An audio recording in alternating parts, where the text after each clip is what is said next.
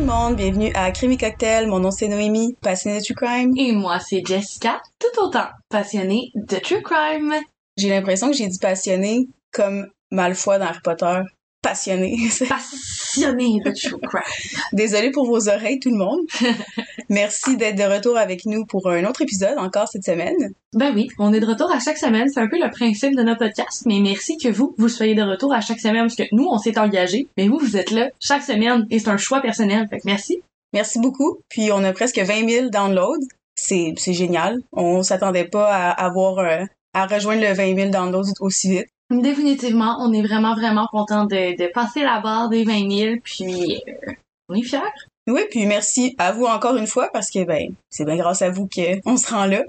Définitivement, on est très content de vos commentaires. On reçoit de plus en plus de DMs comme on vous demande à chaque podcast. Slime and DMs, vous êtes en train de le faire de plus en plus et ça nous fait toujours autant plaisir. Sachez que plusieurs fois par jour, moi et nous, on s'envoie des screenshots de chacun d'entre vous. On l'a déjà dit dans un autre podcast, mais on célèbre réellement chacun d'entre vous. Puis euh, c'est ça. Vous êtes vus, puis merci. Vous nous faites sentir bien, c'est le fun. Définitivement. That's what she said. Bref.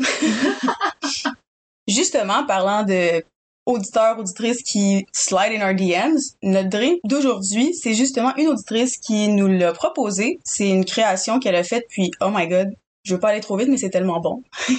Vraiment, vraiment trop bon. Donc cette semaine, on a l'honneur de vous présenter le drink de Shortcake. Son nom c'est flore.ilier, aka Shortcake sur Instagram. Soyez cool comme elle, la gang. Send us some drinks. Son drink est vraiment sa coche. Je m'attendais. Ben, j'ai regardé la recette puis je me suis dit c'est sûr c'est bon, mais là maintenant que je le bois, je suis comme ok, where was this all my life? Ouais, c'est vraiment bon. Puis la dernière fois aussi, on en avait essayé d'autres de, de notre éditeur. You guys always deliver. Fait continue. La création alcoolisée de Shortcake se nomme le Purple Pussies. Elle nous avait dit si vous voulez changer le nom, vous pouvez changer le nom, mais c'est trop iconique, on garde le nom comme ça. Si vous avez peur du mot pussy, il y a peut-être quelque chose qui va pas bien, c'est pas nous le problème d'avoir dit le mot pussy. Ah ouais, tellement correct. Trop correct de dire pussy. Mais dis-moi donc, qu'est-ce qu'on met dans le purple pussy? Nous, on a fait la recette comme un pichet. Vous pouvez la faire en drink aussi, puis vous avez juste à ajuster les, euh, les ingrédients qu'on va vous donner. Un once de liqueur d'orange, un demi-once de jus de citron, un demi-once de liqueur de bleuet, suivi d'une quantité égale de vin blanc, jus de canneberge blanc et de Sprite. Que ce soit pour un drink ou un pichet, comme j'ai dit, l'important, c'est simplement d'avoir les mêmes quantités pour les trois ingrédients que je viens juste de nommer. Nous, on a joué un petit peu aussi avec la liqueur d'orange, la liqueur de bleuet. On en a rajouté un petit peu parce qu'on a fait une bonne quantité. Vous allez voir dans notre Reel et notre TikTok. Oui. Puis on a rajouté un petit peu de liqueur de bleuet aussi, juste pour donner la petite teinte mauve qu'on qu'on voulait avoir pour que ça rende honneur au nom et que ça rende honneur à toi, euh, Shortcake. Vous pouvez aussi ajouter de la menthe et des bleuets congelés et voici voilà, voici voilou, le Purple Pussies. Nous, on n'a pas rajouté de menthe. En fait, on a rajouté une- des tranches de lime, puis on a rajouté des bleuets congelés. Ma menthe était passée date, puis il y avait plus de menthe au métro à côté de chez moi, donc euh, on a fait avec ce qu'on avait. Définitivement. Ça nous arrive souvent de faire avec les moyens du bord. Ouais. Mais c'est sûr qu'avec de la menthe, ça doit être vraiment plus rafraîchissant encore. Vraiment. On va vous donner notre note. Vas-y. Moi, je commence, ok. Honnêtement, je suis surprise, je donnerais un solide 9 sur 10. Hmm. Moi, sérieusement, je l'adore, ce drink, parce qu'il pétille, il est un peu sucré, il est fait avec du vin. Ça rejoint pas mal toutes mes cordes. Je me vois tellement boire ce drink sur une terrasse, l'été, au soleil. Donc, euh, 9.8 même. Chin chin. Ah, Allez, va, va. chin. Cheers. Ce qui est bien aussi de cette recette-là, c'est que ça se fait super bien en mocktail aussi. Vous pouvez remplacer le vin par n'importe quel jus aussi, pas un sirop, mais n'importe quel jus que vous voulez. Puis, tu le reste, c'est pas mal tout sans alcool, sauf la liqueur d'orange qu'on a mis. Mais ça, vous pouvez littéralement faire du sirop à l'orange, puis remplacer ça avec ça. Oh, tellement, genre du mou de pomme ou même du vin sans alcool, ça pourrait être vraiment bon. Ouais, on vous le conseille fortement en tant que mocktail. Moi, c'est sûr que je vais le boire en tant que mocktail. Puis aussi, ma découverte de cette semaine, c'est la Corona, sans alcool, avec vitamine D. Je pensais pas que ça allait être aussi bon que ça. Oui, en fait, la Corona puis la Heineken, c'est deux marques qui réussissent de manière assez impressionnante à imiter le goût d'une bière avec alcool, en fait. C'est vraiment, je sais pas s'il y en a qui ont déjà essayé la bec sans alcool versus la bec régulière. tu sens sincèrement la différence, tandis que pour ce qui est de la Corona puis de la Heineken, on dirait que je pourrais me faire euh, servir ça dans un restaurant puis je pense pas que je me rendrais compte qu'il y a pas d'alcool. J'en ai bu une bi- euh, bière bec justement hier. C'était correct, c'est sûr que là, ça fait, euh, ça fait un petit bout, ben, un petit bout, ça fait une semaine que j'ai bu. J'avais, j'ai pas bu d'autre alcool avec ça, j'ai vraiment juste bu ma bière bec, qu'on dirait que je l'ai pas remarqué, mais c'est sûr que si je comparais les deux ensemble, j'aurais goûté la, la différence tout de suite. là. Tandis que, comme tu disais que la Corona puis la Heineken, c'est same thing. Exactement. Donc, euh, on le recommande. Ben oui, puis ça, comme j'ai dit, moi, ça fait une semaine que je bois seulement à des occasions spéciales. C'est la première fois que je bois, vu que j'ai dit à Jess que j'allais continuer à boire euh, des drinks pour le podcast. Peut-être des fois, je vais faire des petits mocktails et tout. Je trouvais que c'était important de, de parler que, tu sais, c'est sûr qu'on fait beaucoup de, de drinks ici, on, on boit de l'alcool et tout, mais c'est important aussi d'écouter son corps Mhm. de prendre soin de soi. Je l'ai pas assez fait dans les dernières années. C'est pour ça que là, euh, j'ai décidé de vraiment faire un, changement drastique. Puis je vous le conseille. Tu sais, oui, c'est le fun de, de boire des cocktails et tout, mais c'est vraiment important aussi de prendre soin de son corps, de sa santé. On en a juste une santé, on a juste un corps. Puis si jamais vous avez des problèmes avec votre consommation d'alcool, Jess et moi, on est tout le temps disponibles si vous voulez nous envoyer un message. C'est sûr que des fois, on peut pas non plus répondre euh, à la seconde près, mais on va répondre dès que possible. On va mettre en lien aussi dans notre euh, bio sur notre euh, Beacons des liens pour des fondations, organisations pour les personnes qui ont des problèmes de substances d'abus si jamais ça vous intéresse. Définitivement. Puis, euh, comme on l'a déjà dit dans un épisode précédent, tout est mieux avec modération. Allons-y avec le cas. Définitivement. Donc, vous l'aurez compris, c'est un cas spécial Zodiac. Et cette semaine, on se retrouve pour le spécial Zodiac dit Bélier. Alors, comme à mon habitude, je vais vous offrir une courte description assez, assez générique, pardonnez-moi, ma langue s'est enfourchée, de ce que c'est un bélier. Je vais vraiment faire la description la plus générique possible et je vais tenter de pas me laisser influencer parce que je suis un bélier. Bébé du zodiaque, le bélier, c'est un signe assez joueur qui adore les défis, les aventures. On le célèbre du 21 mars au 19 avril. Le bélier, c'est définitivement un ami du genre partant pour tout qui accepte toujours d'embarquer dans tes idées les plus folles. Bien souvent de life of the party, le bélier adore lâcher son fou, son énergie et c'est très rare qu'il passe inaperçu.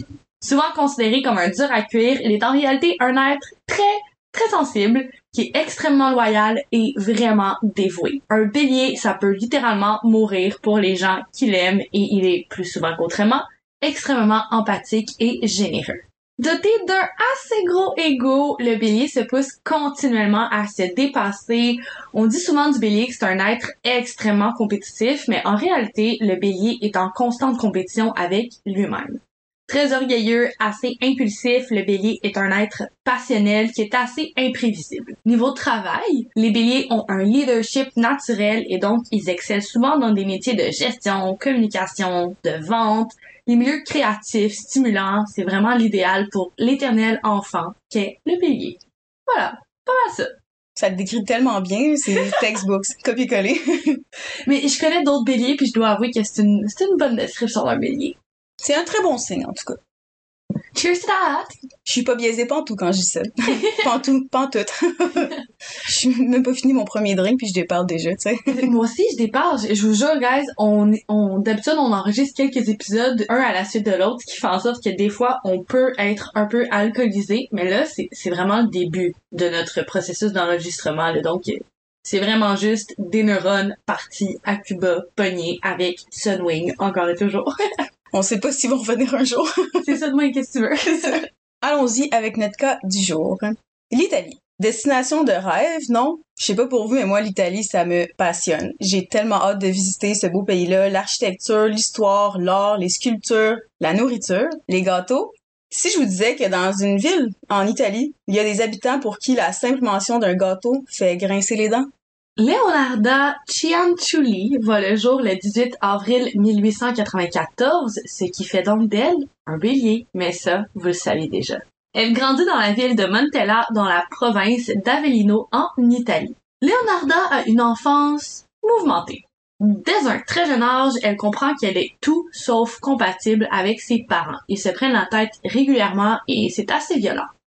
Leonarda, c'est une personne assez dépressive avec un aura assez noir, vont dire ceux qui l'ont côtoyé à cette époque. Il y a des personnes avec qui on peut simplement pas s'entendre, autour de qui on aime simplement pas être. C'est exactement ce que Leonarda dégage. Très déprimée, elle va même jusqu'à tenter de s'enlever la vie alors qu'elle n'a même pas encore 18 ans. Puis, alors qu'elle tente de se remettre de sa dépression, de chasser ses envies suicidaires, elle rencontre un homme du nom de Raphaël Pansardi. Elle tombe assez rapidement sous son charme. Leonarda reprend goût à la vie au travers de cette union et elle a désormais des plans. Elle veut épouser Raphaël. Mais sa mère a d'autres plans pour elle. Il a été assez difficile pour moi de trouver des sources fiables et concises à ce sujet, mais apparemment que dans les années 1900, les mariages arrangés, c'était monnaie courante en Italie. Et la mère de Leonarda l'a donc promise à un autre homme qu'elle juge être idéal pour sa fille. Mais Leonarda, elle est décidée. Et vrai de vrai bélier, elle fait à sa tête. Elle refuse d'accepter d'épouser l'homme auquel elle est promise et elle va officialiser son union avec Raphaël Pansardi au grand désarroi de ses parents. Comme l'Italie, c'est un pays qui est encore vraiment très croyant à ce jour, il va de soi que c'était pareil à l'époque. La mère de Leonarda, en réponse à sa rébellion, va donc lui lancer une malédiction. Grosso modo, les informations que j'ai été en mesure de recueillir affirment que la mère de Leonarda leur a promis une éternité de souffrance et de malheur. Si sa fille désire lui tenir tête, elle va vivre une vie d'enfer. Leonarda est terrifiée par la malédiction. Comme je l'ai souligné, la religion, c'est une partie très prenante de l'Italie en entier, donc de sa famille également, et elle prend ça très au sérieux. En 1921, le couple que forment Leonarda et Raphaël va prendre la décision de s'éloigner, pardon, encore un fourchelat, le plus possible de la famille de Leonarda et quitter la ville. Ils vont donc s'installer dans la région native de Raphaël qui porte le nom de Loria Potenza.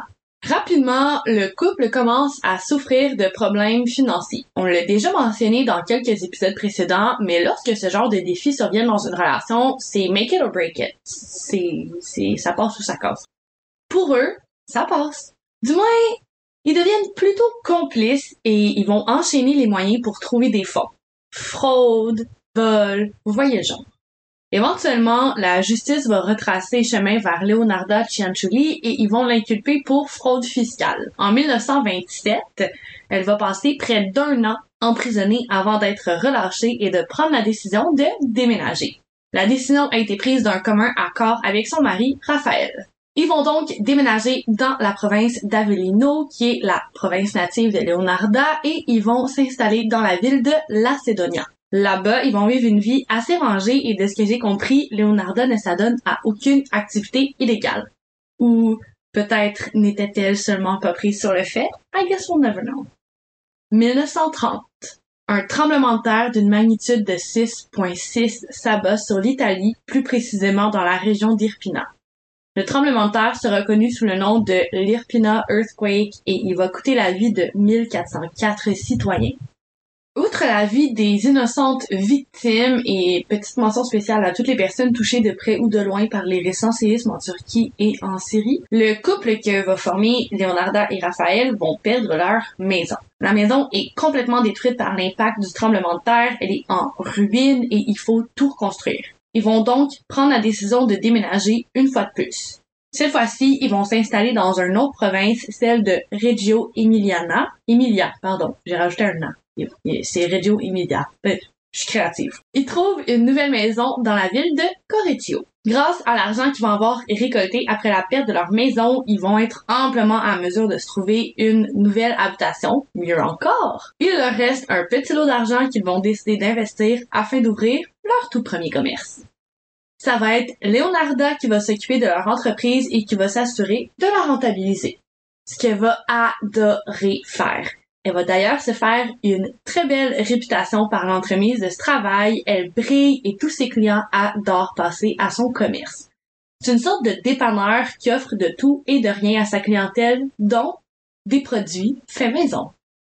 Éventuellement, au cours de toutes ces années, Leonarda et Raphaël vont attendre un total de 17 enfants. Sur le lot, trois d'entre ces grossesses ont résulté en de fausses couches de manière très tragique. Et tenez-vous bien, dix de leurs enfants ont perdu la vie dans des circonstances malencontreuses et désastreuses dans leur jeunesse. Quelques-uns sont morts-nés, un d'entre eux est décédé à cause du phénomène de la mort subite du nourrisson, des accidents malencontreux. Techniquement, il y a aucun de leurs enfants qui est décédé dans des circonstances qui inciteraient que ni Leonarda ni Raphaël aient eu quelque chose à y voir, mais my god, six enfants? Il va lui rester quatre enfants dont elle va prendre soin comme jamais, de manière passionnelle. Elle les adore, c'est la prunelle de ses yeux et elle est déterminée à tout faire pour leur offrir la vie qu'ils méritent. On comprendra que c'est des épreuves très très lourdes, très difficiles pour le couple. Leonarda est catégorique de son vivant. Plus jamais elle ne subira la perte d'un de ses enfants. C'est impossible, elle ne pourrait pas le supporter. 1939. Deuxième guerre mondiale. Un coup de téléphone, leur fils est appelé à combattre. Comme mentionné par Jess plus tôt, Leonarda prend très au sérieux la malédiction faite par sa mère à son égard. Après ses nombreuses fausses couches et plusieurs bébés morts-nés, elle décide d'aller voir une voyante. Elle croit dur comme fer qu'elle est victime d'une malédiction et honnêtement, après autant de souffrance, can't really blame her. À cette époque, dans certains endroits de l'Italie où le culte était populaire, c'était une pratique assez courante. Comme le mentionnait Jess, à cette époque-là, l'Italie, c'est un peuple très croyant et c'est encore quelque chose qui se fait aujourd'hui, alors à l'époque, c'était beaucoup plus commun. Malheureusement, cette voyante ne va absolument pas aider ni rassurer Leonarda concernant son futur. Cette dernière lui dit qu'elle verra tous ses enfants mourir. Charmant. Elle qui s'est promis de ne plus jamais subir ce genre d'épreuve. Ceci va envenimer la conviction de Leonarda, elle est maudite. Vous vous doutez bien qu'en plus de ça, elle devient encore plus anxieuse et parano vis-à-vis cette soi-disant malédiction. Elle y pense sans cesse 24 heures sur 24, 7 jours sur 7. Elle continue d'aller voir cette voyante et va même en consulter d'autres. Un clairvoyant lit dans les mains de Leonarda et lui dit Sur cette main, je vois que vous irez en prison, puis sur l'autre, je vois que vous allez finir dans un asile psychiatrique pour criminels. Mauvaise nouvelle par-dessus mauvaise nouvelle, c'est à ce point que quelque chose change dans son cerveau. Elle a maintenant une obsession et une fixation sur ses enfants, leur sécurité. Elle veut qu'ils restent en vie. Superstition ou maladie mentale? De nos jours, c'est bien connu qu'une femme peut souffrir de dépression et d'anxiété, et même plus, après une fausse couche. Imaginez trois, sans oublier que son chagrin a été aggravé par le décès de dix de ses enfants. Je crois qu'aujourd'hui, elle aurait probablement été diagnostiquée avec une sorte de détresse psychologique ou de choc post-traumatique. J'espère, en tout cas. En 1939, comme Jess l'a dit, la Deuxième Guerre mondiale débute. Son enfant préféré, Giuseppe, allait devoir rejoindre l'armée royale italienne. Son bébé. Il était hors de question pour elle de laisser son fils mourir au combat. Jamais. Over her dead body. Déterminée à le protéger à tout prix, elle entame des recherches. Elle entend parler d'un moyen infaillible pour épargner la vie d'un proche. Des sacrifices humains. C'est bien logique, se dit-elle. Tu offres une vie au diable et, en échange, il en sauve une autre. Avec cette nouvelle ambition, Leonarda prend donc avantage de son charisme indéniable et de son influence pour parvenir à ses fins.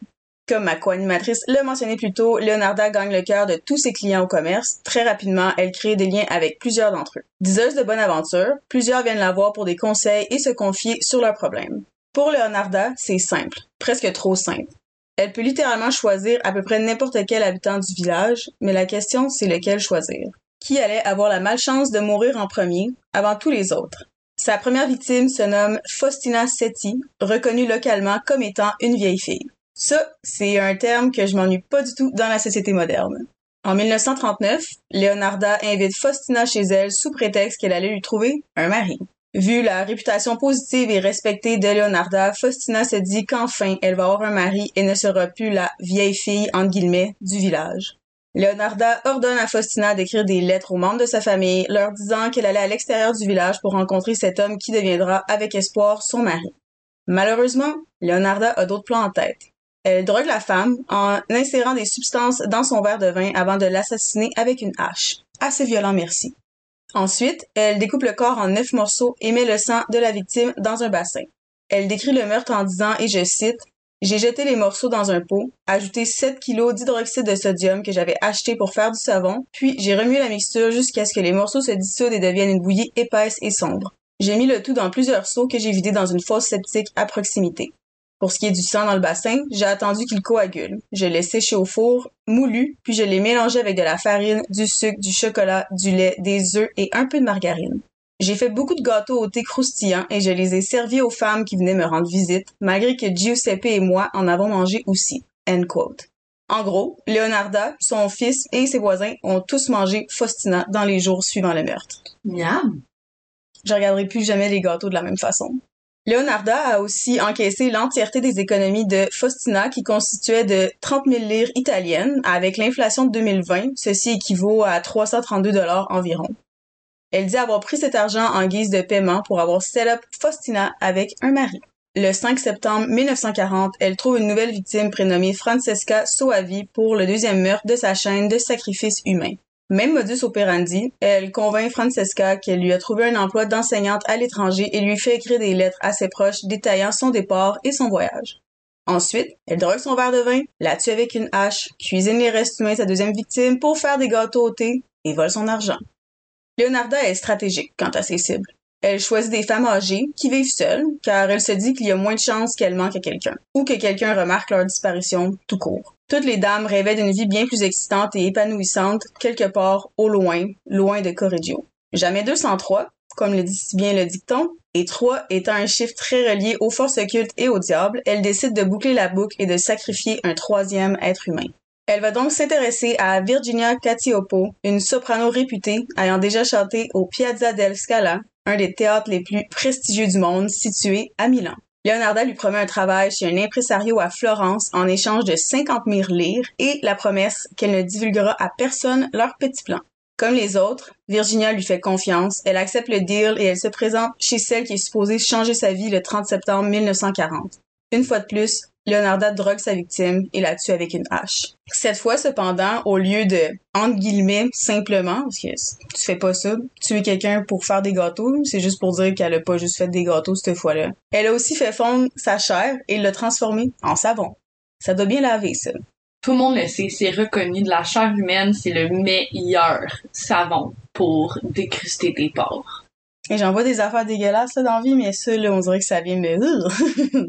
Non seulement Virginia était une femme élégante avec une voix angélique, Leonarda dira plus tard qu'elle avait un goût exceptionnellement sucré et que sa chair avait fait d'excellents savons. I am traumatized. I am too. Tu on dirait quand tu prends ta douche, tu te laves, c'est ton moment à toi, tu te sens bien après ça. Puis juste le fait que tout ça se soit brisé en me lavant avec des restes humains, ça me... Oh, J'ai des frissons. Après avoir répété sa petite recette habituelle, elle remarque que le mélange est gras et très, très blanc. C'est à ce moment que lui est venue l'inspiration de transformer les restes en savon au lieu de les jeter. Elle fait bouillir le mélange avec un peu de parfum et, fière de son travail, elle donne ses savons à tous ceux qui veulent bien en prendre. Le sang de Virginia a été utilisé pour les gâteaux et Leonarda était particulièrement satisfaite de la douceur du produit final. Comme le village dans lequel Leonarda sévit est relativement un assez petit village, tout le monde connaît bien cette dernière. Et tout le monde connaissait aussi Virginia. La belle-sœur de sa dernière victime, Virginia, remarque qu'elle manque à l'appel. Elle se rappelle vivement l'avoir vue pénétrer dans le domicile de Leonarda quelques heures avant sa disparition. Elle se dit donc que ça serait une excellente idée que de la questionner. Surprise, surprise! Leonarda affirme que Virginia n'est jamais entrée dans la maison. Elle va donc se rendre au poste de police dans la ville dans laquelle il réside et rapidement une enquête va être ouverte. C'est un des avantages de vivre dans un petit village, tout le monde se connaît, les disparitions se remarquent relativement rapidement, du moins habituellement. Rapidement, les enquêteurs déterminent que les trois victimes de Leonarda sont disparues peu après avoir fréquenté sa boutique et donc, ils la questionnent.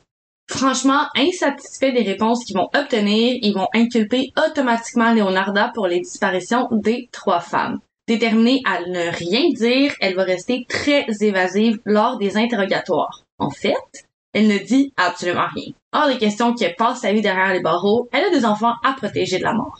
Éventuellement, la police comprend très bien son attachement plus que viscéral envers ses enfants et de manière très stratégique. Ils vont lui mentionner que tout porte à croire que c'est son fils qui est impliqué dans les meurtres. Et alors, convaincue qu'elle doit de nouveau protéger son fils, Mama Bear avoue être l'autrice de ces meurtres sordides et assez uniques en leur genre. Elle va raconter les meurtres en détail, détails que vous a donné ma co-animatrice Noémie, et elle va horrifier les enquêteurs. I mean, pas tous les jours qu'une meurtrière ou un meurtrier transforme, transforme ses victimes en gâteaux et en barres de savon. J'ai de la misère avec l'articulation. Désolée. C'est tellement bas qu'est-ce qu'ils ont fait les policiers? Très, très intelligent de leur part. C'est en 1946 que le procès de Leonarda Cianciulli va débuter. Elle reste de glace et elle décrit les événements qui ont pris place lors de son rite de sacrifice humain d'une froideur à glacer le sang. Elle trouble tout le monde présent dans la pièce et sans surprise, elle devient une légende assez obscure au sein de la communauté italienne. Tout le monde connaît le nom de Leonarda Cianciulli et plus personne n'a dû vouloir manger de savon au thé dans la région de Correggio, ni même vouloir utiliser des barres de savon artisanales. Plus personne n'a voulu manger de savon au thé? Hey, c'est quoi mon problème aujourd'hui? Je fais-tu genre une syncope en ondes, genre? oh, on va tellement garder ça! Des gâteaux au thé, des savons au thé. Elle a fait les deux, là. Ce que je voulais dire, il n'y a plus personne qui a dû vouloir manger de gâteau au thé, ni vouloir se laver avec des savons artisanaux. Ou manger des savons puis se laver avec des gâteaux, c'est au choix. On vous juge pas, vous faites ce que vous voulez.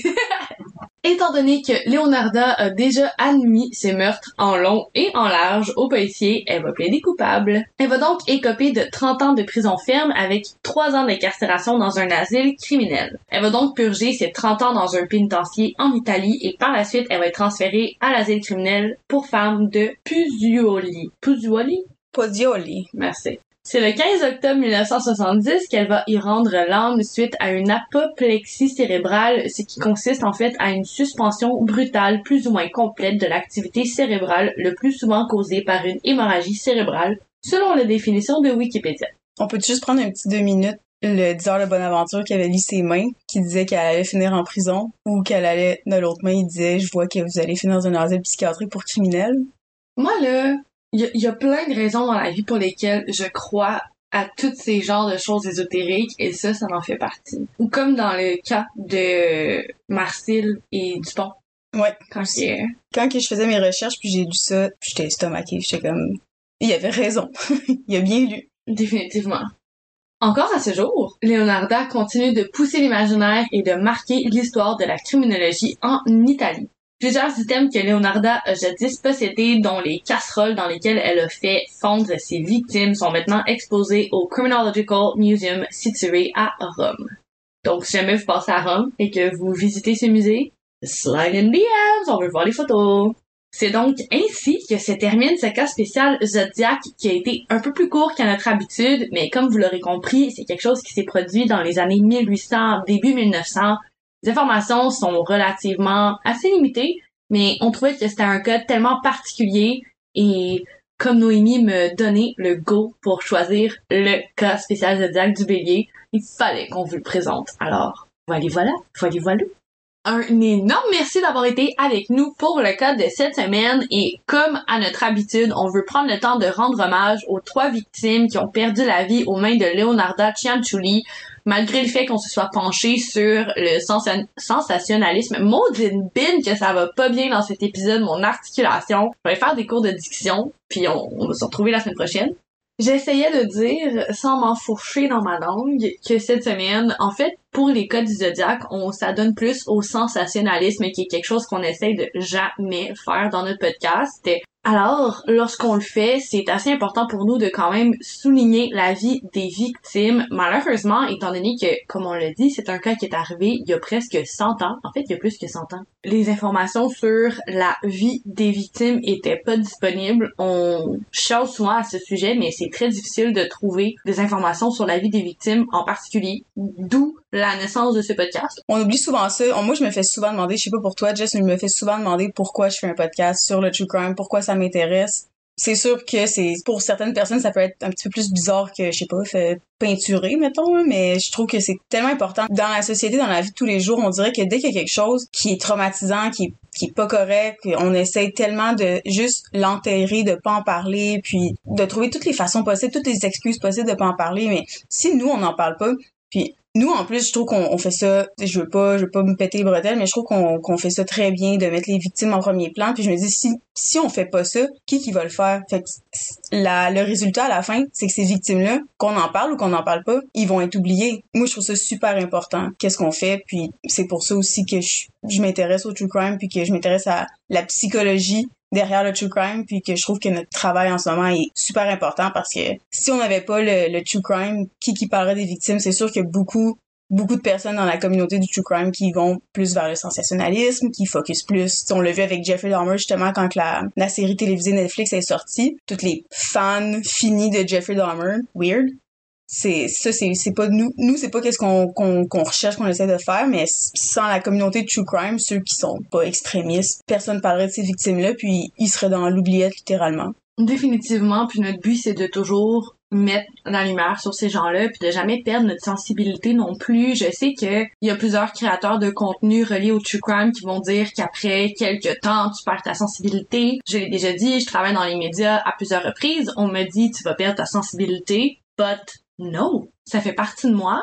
puis j'ai envie de rester sensible à ce genre de cas-là. Genre, je, je veux pas devenir insensible à ça. Jamais. Jamais, jamais.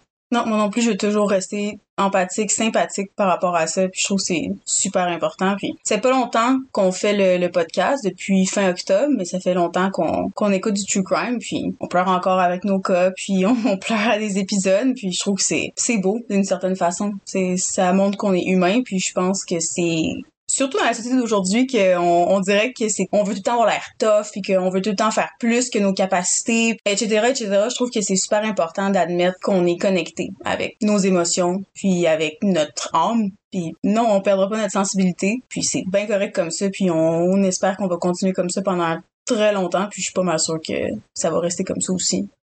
J'en suis persuadée ma chère amie. Restez avec nous s'il vous plaît. Ah s'il vous plaît. Sur cette note on va rendre hommage aux trois personnes qui ont perdu la vie aux mains de Leonarda, Faustina Setti, Francesca Soavi et Virginia Ciaccioppo.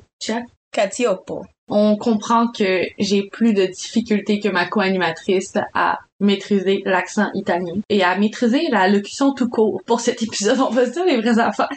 J'aime beaucoup le, le groupe Måneskin. C'est italien. C'est peut-être pour ça. C'est sûr que ça a des liens.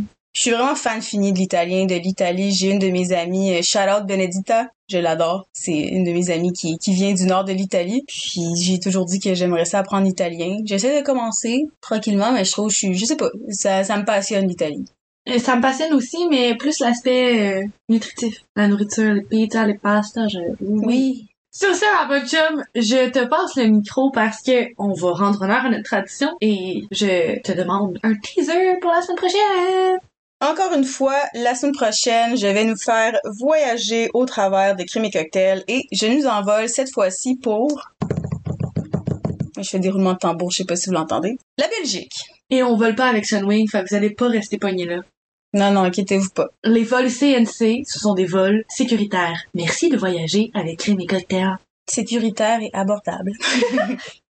Comme je disais, la Belgique, c'est reconnu pour son chocolat, ses moules et frites, gaufres, petit village magnifique et reposant, leur bière, la gentillesse des Belges et j'en passe. J'ai donc pas hésité deux secondes quand je suis tombée sur mon cas de la semaine prochaine. C'est un cas qui a choqué la Belgique et surprenamment, ça n'a pas vraiment fait de vague en Amérique du Nord, mais je vous garantis qu'il va en faire une ici la semaine prochaine parce que vous allez devoir retenir votre mâchoire pour pas avoir la bouche ouverte tout l'épisode. Ou la gueule à terre, comme on dit si bien au Québec. En plus de ça, au moment qu'on record cet épisode, on vient tout juste de passer la journée de la fête et ça me motive encore plus à parler de ce cas-là. Si vous voulez en savoir plus, vous savez quoi faire.